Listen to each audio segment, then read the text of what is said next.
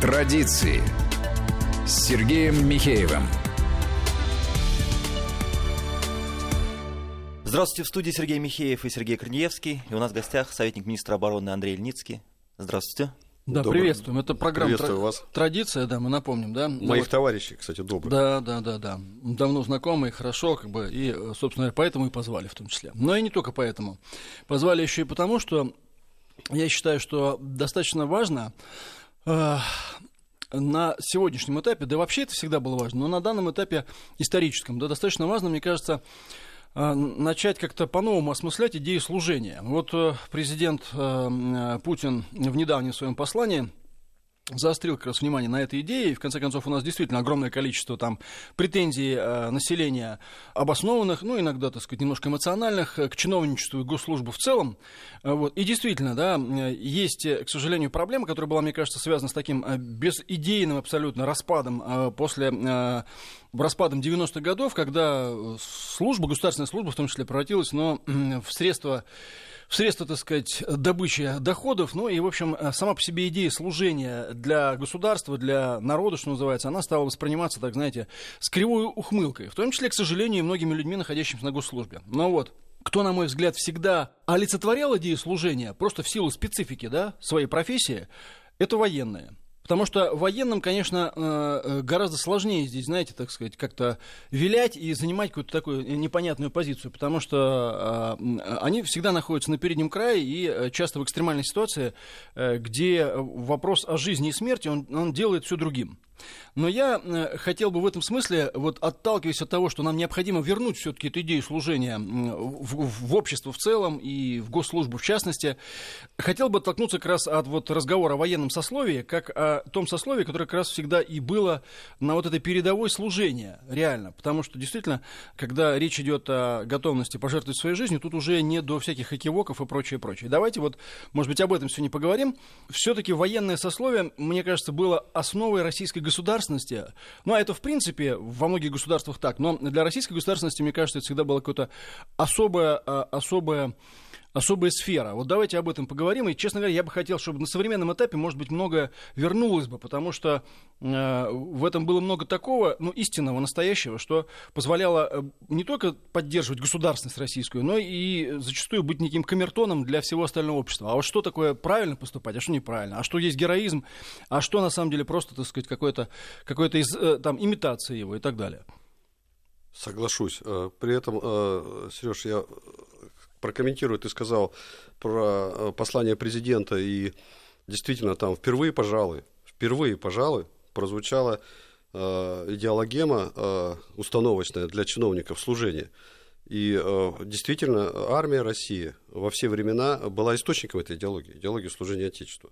Именно поэтому, кстати, в 90-е, в которые мы с тобой жили, Сергей, еще, или уже тогда э, Я тоже немного застал. застал. Ну так вот, именно в 90-е самые перпендикулярные этим годам профессиональное сословие, это были именно военные. Даже не силовики, а военные. Люди, которые оказались, ну, в общем, э, люди, выбравшие служение э, стране, вдруг оказались без этой страны. Люди, выбравшие служение обществу и семье, и вдруг оказались без средств э, существования люди, терявшие жизни, в том числе в Афганистане, в том числе в Чечне, э, вдруг оказались, если не маргиналами, то осуждаемыми за это. Мы вас туда не посылали. И те, кто, э, а я именно с такими людьми сейчас мне э, посчастливилось служить в Министерстве, те, кто сохранил себя в этом, прошел через это, это, конечно, люди, заслуживающие ну, колоссального уважения. Это так комментарий к тому, что ты сказал, по служению готов потом поговорить об этом подробнее. Но это и традиция. Вот я готовясь к эфиру, э, мне примерно обозначили э, направление разговора. Я поднял, э, ты историк, Сергей, военный историк, я-то, в общем-то, физик, тем не менее, все мы живем в каком-то таком заклишированном несколько пространстве, где вот если Лев Толстой, то это такой матерый, коренастый дед, э, почти 90-летний, который в конце концов уехал от своей многочисленной семьи на станцию Дно, э, такой чудаковатый, любивший крестьян э, попахать, хотя крестьяне в этом его не очень-то и поддерживали. В общем, такой вот мощь и корень. А давайте вспомним, откуда есть и пошел Лев Толстой. Лев Толстой на самом деле, но он представитель дворянства, это понятно, потомственные военные, все они служили, все его потомки служили. Сам он поручик, блестящий офицер, э, получивший э, Георгия, боевой орден э, за войну, за Крымскую войну, воевавший в Севастополе, до этого воевавший на Кавказе, впоследствии получивший орден Святой Анны четвертой степени за храбрость. Мы помним, как с севастопольских рассказов, собственно, начался этот великий писатель, но еще раз повторю, сформировался он именно там. Толстой. Ну, все знают, что у нас, опять же, клише, молодой Лермонтов в гусарском это правда. Он, Лермонтов, дворянин из семьи аристократии. Его бабушка, вообще-то говоря, фрилина двора. Так вот, э, а отец его военный капитан пехотного полка, участник Отечественной войны. Сам он, Лермонтов, поступил в лейб-гвардию, но, будучи характером несносным, постоянно там задирался в разного рода это, плюс написал стихотворение на смерть поэта и так далее, и так далее, был отправлен исправлять, служить Отечеству в то, что сейчас бы называли горячей точкой. Он своего рода был спецназовцем командиром взвода ровно, спецназа. Ровно да. так, ровно, именно командиром взвода. И, сраж... как вот было сказано, вот я цитату, сражался с отменным мужеством и хладнокровием. И был первым среди храбрейших, вырывался во вражеские завалы. То есть э, не так, чтобы в штабе пописывал э, и время от времени ходил там постреляться на, на дуэли. Это, это вот э, неоднократно представлен был килограмм, причем вышел. Было отказано. Ну, кстати говоря, вот мне кажется, образы э, эти были искажены при всем моем уважении к советскому периоду именно в советской школе, потому что, мне кажется, в советское, советский подход к образованию и литературе, он не предусматривал как раз вот э, внимание по поводу их государственной службы. И героизацию да? дворянства. Да, героизацию да. дворянства, mm-hmm. да. Ну вот, э, что из школы по Лермонтову, да, э, Лермонтов, он пописывал стишки, так сказать, пил шампанское, ну а потом вот на дуэли стрелял. Ну им цири, ну им да, цири. Да, да. Вот и все. Вдруг час по ходу вспомнил, э, когда-то, будучи еще достаточно молодым человеком, я попал, э, поехал со своей тогда еще невестой просто в Ленинград. Тогда это было просто. Сел э, на ночь, взял этот и, и там. И мы целый день бродили по Ленинграду, в том числе были в Царском селе и там, где учился Пушкин. Вместе с Делиговым. Вот такая вот келья величиной, ну вот просто келья. И программа обучения сугубо военная. У нас э, сейчас э, курсанты, э, кадеты, нахимовцы, суворовцы до, до вузовской в гораздо более лучших условиях живут.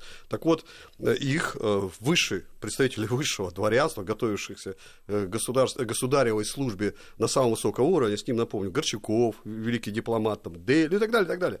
Много военных вышло. Так вот, их учили сугубо по таким, вот, знаете, вот э, монашеско-военным э, лекалам, э, и, э, в общем, все они были предназначены для служения Отечеству. Продолжу эту логику. Вот и так мы пользуемся двух, я мог бы называть еще там Куприна и так далее, и так далее, многих-многих-многих писателей, создавших гордость нашу литературу, наша медицина. Ну, давайте, вся медицина пошла с, с военной стези. Но при том, опять же, кто ее создатель? Ну, Пирогов, э, создатель военно-полевой хирургии. Мы знаем, опять же, что это вот великий хирург, э, во все мировые аналы записаны. А на самом деле при этом Пирогов, он э, в полевых условиях впервые, например, придумал наложение гипсовой повязки. Он, опять же, э, э, очень... Э, он всю войну провел, в Крымскую войну провел в Севастополе. Придумал эфирный наркоз.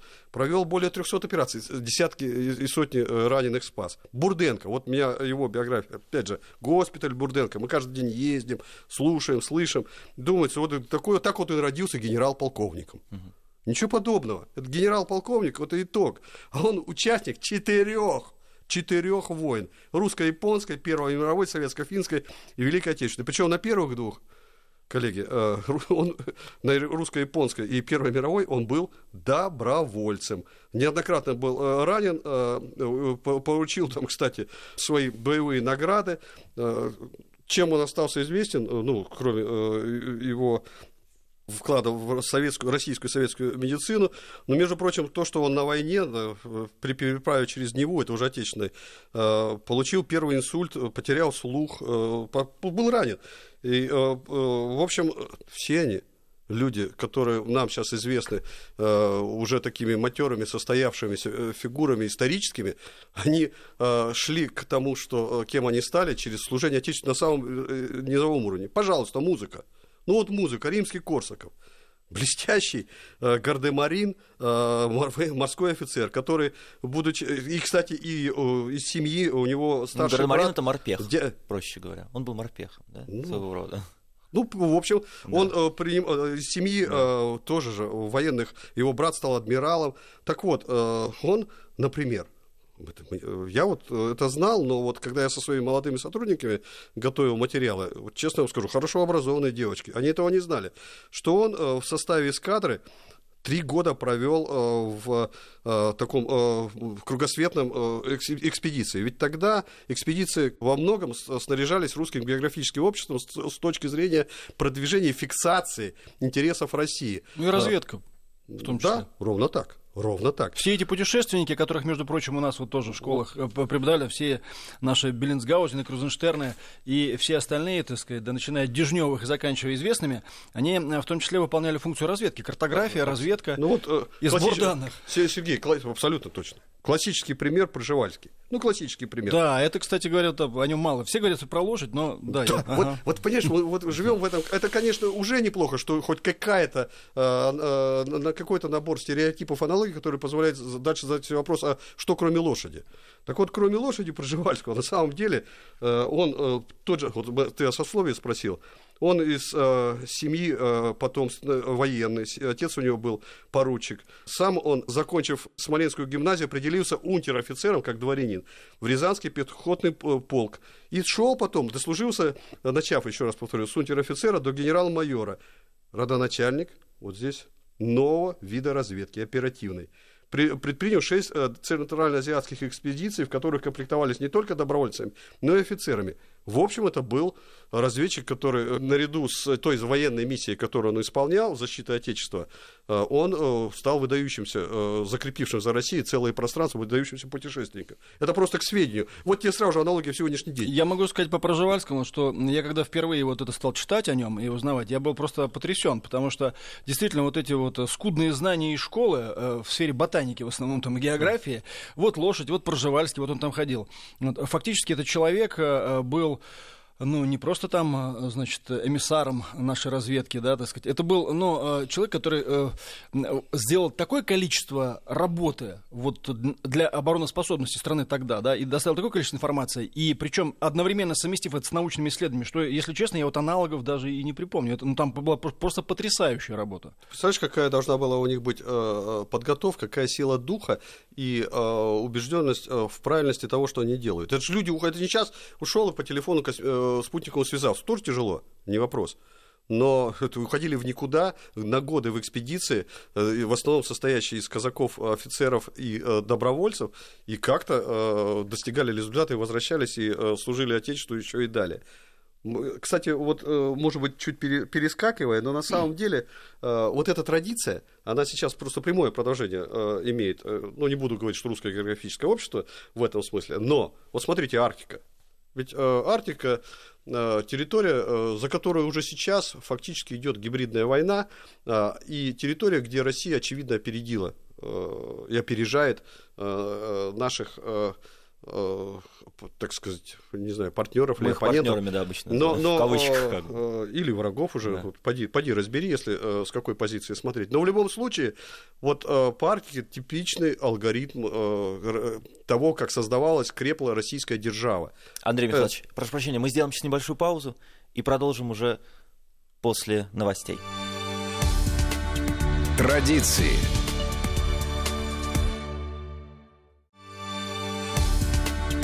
Традиции с Сергеем Михеевым. И мы возвращаемся в студию. У нас в гостях советник министра обороны Андрей Ильницкий. Андрей Михайлович, мы говорили про Арктику. Да. Да, да, вот э, мы говорили про Арктику, сейчас продолжим, но вот я все-таки, чтобы э, еще все немножко о прошлом, да, фактически э, вот это сословие, которое и, и напрямую военное, и дворянское в целом, потому что дворяне практически все были обязаны какое-то время послужить на военной службе, да, оно стало основой российского государства и тех успехов, которые Россия достигла. Потому что та огромная территория, в том числе мы сейчас говорили там, да, о наших там, путешественников-терроразведчиках, та огромная территория, те ресурсы, которые нас до сих пор вытягивают, между прочим, которые в многих войнах, вот эта стратегическая глубина и ресурсы, которые как бы нам позволяли победить, собственно говоря, вот все это было приобретено а, а, с помощью этих людей. Потому что, а, по сути, они являются таким фундаментальным камнем вот российской государственности в ее историческом ретроспективе. А вот сейчас мы про Арктику продолжим. Я хотел вот вопрос угу. задать. А как нам все это перенести теперь в современность? И а в будущее. А вот смотри, Сергей, очень э, точный у тебя, э, как всегда, посыл.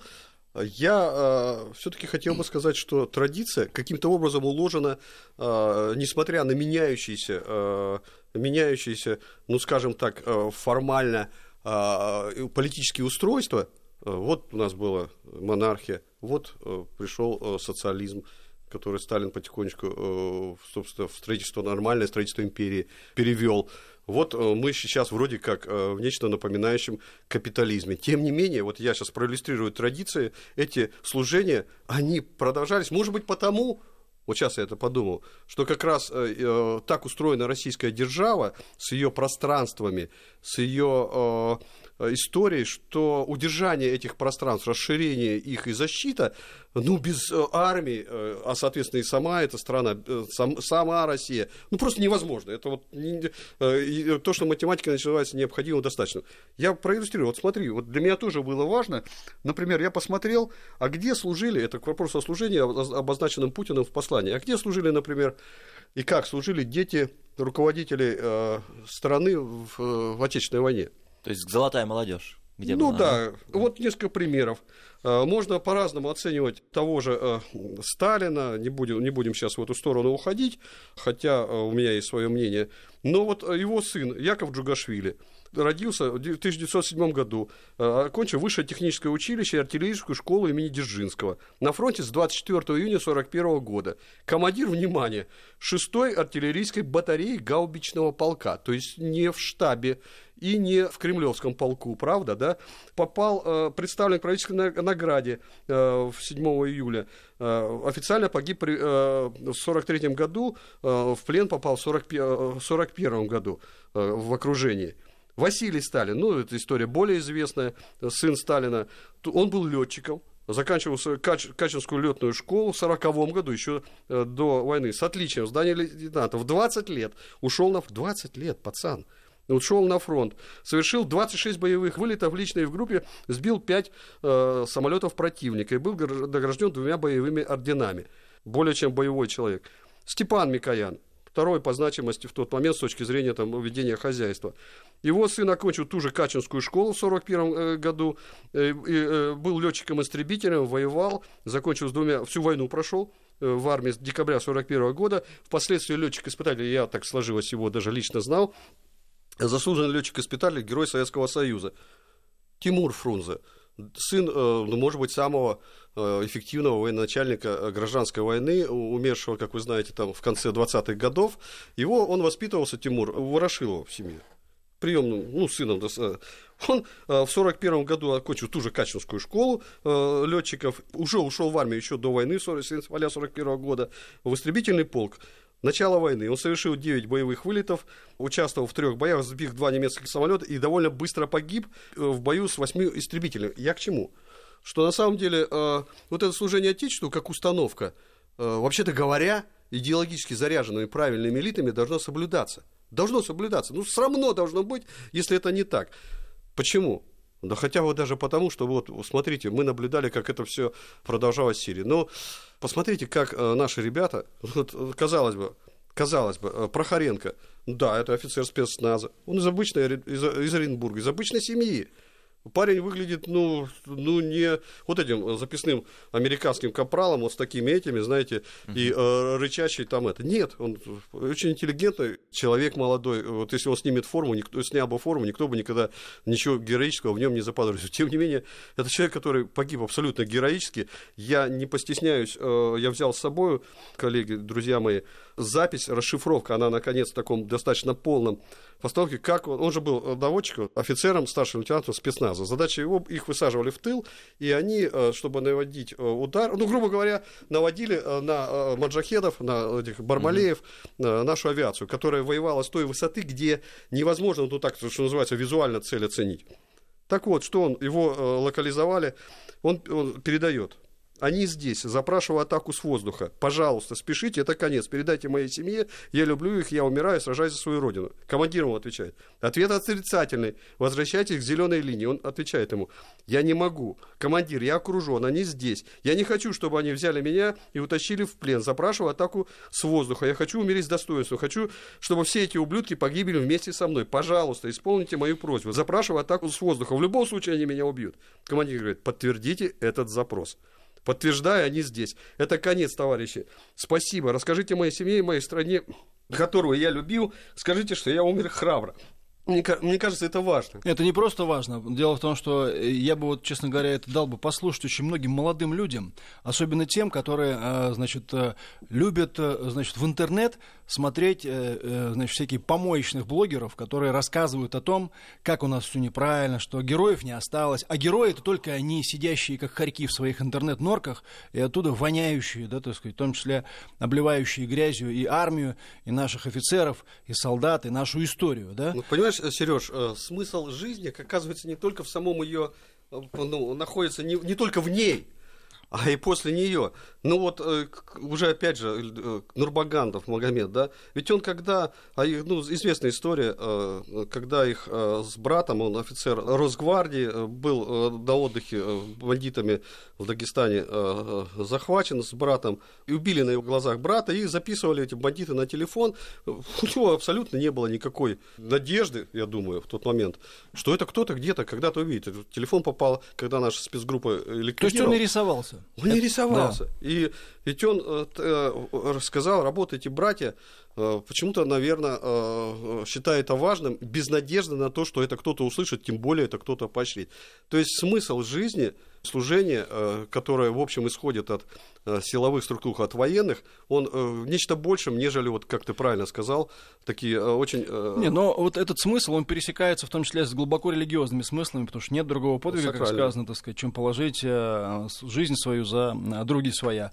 И, кстати, это тоже важно как пример, в том числе потому, что эти люди жили вместе с нами. Знаете, когда мы обсуждаем то, что было каким-то давным-давно, это иногда, ну, каким-то легендарным таким туманом окружено, и можно сказать, ну это было тогда. А вот эти люди жили вместе с нами э, в нашей стране, где тоже куча всяких разных проблем и недостатков. И они, наверное, тоже испытывали разные трудности в своей жизни, в том числе в бытовой, там, в служебной и прочее, прочее. То есть, наверное, они прекрасно понимали, да, что, ну, эта жизнь не идеальная, страна не идеальная. Тем не менее, они совершили подвиг ради служения Отечеству. Это образец. И, кстати, что еще я хотел сказать, немножко возвращаясь к теме вот этой вот э, служения там детей элиты, почему это важно? Вот почему это было важно раньше, и это важно бы вернуть э, это сейчас и перенести в будущее. Э, очень просто, мы немножко здесь, мне кажется, не договорили. Потому что это для всех остальных будет означать некий пример. Потому что если, если, дети, если дети больших начальников да, отдают свое э, служение родине, если они рискуют жизнью, а иногда даже и погибают, тогда понятно, на каком основании, на каком моральном праве да, базируется, ну, скажем, вся эта иерархия. Потому что если люди видят э, снизу, что, так сказать, э, ну, грубо говоря, те, кто ими руководит, э, они говорят одно, а делают другое, тогда и доверия не будет. Именно поэтому важно, на мой взгляд, вот эту идею служения возродить, кстати говоря, именно поэтому э, важно и все те инициативы по поводу там, двойного гражданства, там, видов на жительство, которые тоже так сказать, президент Путин э, предложил, э, предложил ввести для госслужащих ну, высшего звена. Но я вот слышал, что вот Матвиенко говорит, что надо это на более широко трактовать, я тоже с ней согласен. Но, возвращаясь к военной традиции, это то, что в крайнем своем воплощении. То есть, грубо говоря, если дети, э, дети больших начальников служат и рискуют своей жизнью, но это в любом случае вызывает уважение, и это говорит о том, что вот, ну, этот руководитель, он действительно делает то дело, которое считает, э, считает нужным. А вот эти примеры, кстати, да, которые мы сейчас вот тут слышали, я думаю, что они требуют большего, большего распространения, потому что, ну, это вот мы, мы о чем угодно слышим с утра до вечера, вот, а об этом, ну, вот случайно кто-то сказал, вот услышали. А это же просто потрясающе. Это потрясающе. Это э, вот вот ты правильно сказал, особенно это, э, когда ты живешь среди этих людей, ты с ними служишь, ты э, с ними встречаешься. Правда, у всех у них, как и у каждого из нас, э, есть какие-то проблемы бытовые, семейные. Мы э, все, все из 90-х, и они могли сказать и, и про Э, видя, как тяжело жили родители его, и как, в общем, э, его старшие товарищи по службе проходили те же 90-е. И э, майор э, летчик Филиппов, который э, тогда э, был сбит э, над, над Сирией на штурмовике, кстати, знаю эту историю, он, ты знаешь, он такой но он, когда там в Идлибе, под Идлибом там окружали, он, и, в общем, было тяжело очень, но он спустился ниже горизонта. Причем ему говорили, не надо, он спустился, чтобы расстрелять там, ну, боезапаса, и попала в него ракета, и тогда вот он попал. И спасти уже его не успевали. Видели сверху, как это происходит там специальными средствами, а его сразу же начали, прям, знаешь, как тараканы побежали окружать, и вот он тогда же сказал, естественно, отстреливать, взорвав себя, это вам за пацанов разумеется, э, очень в большом долгу перед такими людьми э, сегодняшняя культура и сегодняшние СМИ, которые, ну, что только не рассказывают, кроме вот этого. Потому что это сложно, это надо уметь делать, это надо, надо уметь работать, да этим надо жить. Что касается элиты, я абсолютно поддерживаю, я, что называется, аплодирую стоя президенту, который дал эту установку. Это очень ветвящаяся установка с точки зрения производства из нее стратегии. Вроде бы так вот просто, но это развилка это развилка для очень большого количества людей, которые во власть во многом шли, ну, скажем так, э, путая родину с начальством, во власть шли э, э, на кормление, во власть шли, покупая по дороге диссертации и гражданство, и недвижимость за рубежом. Ну, как бы себя, я пока послужу тут, поработаю, не послужу, а поработаю, ну, как-то так поосваиваю. То есть они шли не на людей работать, а на себя. И таких немало, если не большинство, было. Потому что именно такую установку производили те самые 90-е и э, отчасти нулевые годы. Очень э, это послание, оно, если уж чуть перескакиваю, Сергей, твоя тема, и я тебя абсолютно в этом поддерживаю, э, она же дало несколько развилок. Вот это первая развилка – служение. Второе, вторая развилка – это закрепление конституционного приоритета нашего права над международным. Третья развилка – это рождаемость. А что такое рождаемость? Вот казалось бы, причем президент же не в этот раз, он еще год назад, мне такое впечатление тогда сложилось, что он сверху как бы э, в очень э, либералами сформулированную экономическую концепцию того послания, он вложил вот этот социальный, на первый взгляд, такой, ну, такой благостный э, посыл. А на самом деле мы с тобой знаем, что не будут э, женщины рожать, если, а, нет, не, обеспечена безопасность. Безопасность наша армия обеспечивает, именно поэтому сложилась возможность, наконец-то, заняться э, страной, послание начало иметь такой социальный характер. Итак, женщины э, не будут рожать, если не будет э, безопасности. Она не будет рожать, если у нее не будет семьи. Читаем «семья», приоритет послания. А, она не будет рожать, если даже при наличии там мужа, если нет уверенности в здоровье и здравоохранении.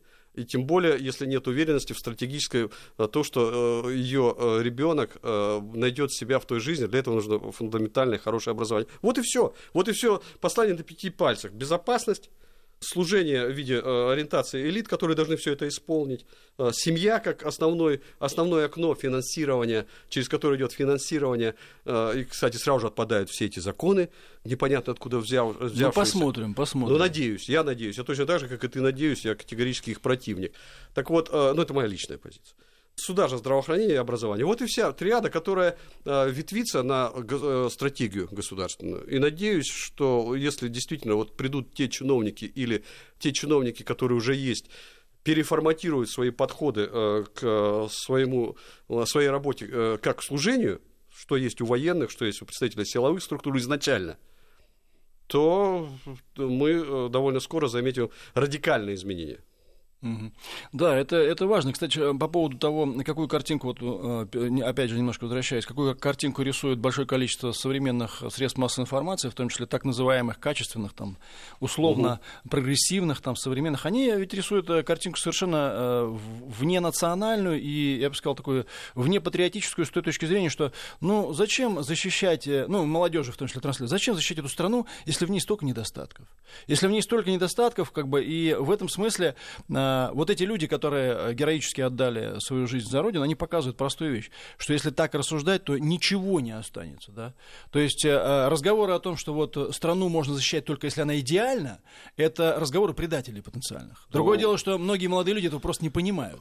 И здесь, ну, мне кажется, армия как раз и показывает пример. Ну, смотри, для этих молодых людей, которые привыкли, в общем, прислоняться к тому, что круто. Ну, например. Это вообще молодежи свойственно. Я две логики представлю. Первое, э, на самом деле, с чем, а, недавний, недавний опрос в ЦИОМа, с чем ассоциируется Россия у, у россиян, то есть у, у старших товарищей и у всех россиян в целом. Первое, э, это Родина, слово Россия, 31%. Второе, 30% э, это держава, Третье – это армия, сильная армия. То есть, понимаешь, вот на этом стоит. Вот, вот это культурный код, зашитый у россиян. Но теперь другая. Как мы в этом смысле смотрим, это взгляд изнутри. И что такое армия, и что ее значимость. А теперь взгляд извне. И тоже годы, э, год 19 э, обычно выходят разного рода рейтинги. Так вот, вышел рейтинг такой организации Global Firepower, которая занимается рейтингом вооруженных сил, силы армии. Российская армия, поэтому мы крутые, недостатки, разумеется, есть у всех. Но российская армия занимает второе место, на первом США, на втором Россия, на третьем Китай. Дальше Индия, Франция, Япония и так далее. При этом э, этот же, этот же ресурс приводит бюджеты, Сергей. Бюджеты э, США, да, вот у них соответствие. На первом месте США, на первом, э, их бюджет 750 миллиардов, почти в 15 раз больше российского. Китай на втором месте. Саудовская Аравия на третьем. Э, ее нет в первой десятке, так на всякий случай. Индия на четвертом, так и есть. Великобритания на пятом, мы на седьмом месте. То есть бюджет наш по тратам мы на седьмом да. месте, а по мощи на втором. Итак, по мощи. А теперь второй, другой рейтинг уже мощности стран, который, опять же, э, помнишь, мы еще не так давно, и наши либералы во все звонили о том, как Обама э, нас идентифицировал региональной державой с разорванной в клочья экономикой. Так вот, буквально э, в декабре были опубликованы, US News опубликовал рейтинг самых могущественных стран мира. На первом месте США, на втором, внимание, Россия, на третьем Китай, Германия, Великобритания, дальше. В чем сила, брат? Сила в правде, мы с тобой это знаем. А, но а, они, а, у них есть четкие параметры, критерии. На первом месте фактором силы они называют российскую армию. На втором месте наши ресурсы, дипломатия наша эффективная и влияние нашего лидера в мире. Ну ладно, американцы. Но наша сила э, видна, оказывается, и с Востока. Не в китайской традиции публикования этих рейтингов, но тем не менее и они подвержены, что, э, как оказалось, вот э, их агентство Сохо, а у них ничего просто так не публикуется, не мне тебе говорить, она включила Россию, подведя итоги УДОДа, в топ-3 самых могущественных стран мира. Вот здесь интересно, между прочим, в чем сильные стороны, они отметили несколько. Наше пространство, внимание, держава, наши ресурсы и нашу сильную армию. В чем наши слабости, кстати, по-китайски? Ну, они там про климат сказали, но здесь мы с ними поспорили. Вот, они э, сказали, что недостойно малая э, великой державы количество населения. А что э, главным нашим недостатком и уязвимостью отметили американцы? Сергей, э, угадай с трех раз. Нашу экономику, которая слаба, не обладает независимостью и, в общем, должна быть реструктурирована. Вот и все. Итак, население мы занялись им, и экономикой мы сейчас займемся, если наши чиновники возьмут в основу своей деятельности ту самую идеологию служения, о которой сказал президент и дал ее как установку. Ну и при этом армия находится во всех рейтингах в качестве одного из основ, основных факторов. Ну что ж, спасибо на первом большое. Месте. На первом да. месте. Спасибо большое. Это была программа «Традиция», и мы говорили об армии, о идее служения, которая, особенно в преддверии 75-й годовщины Великой Победы, мне кажется, крайне актуальна. До свидания. Спасибо. Традиции.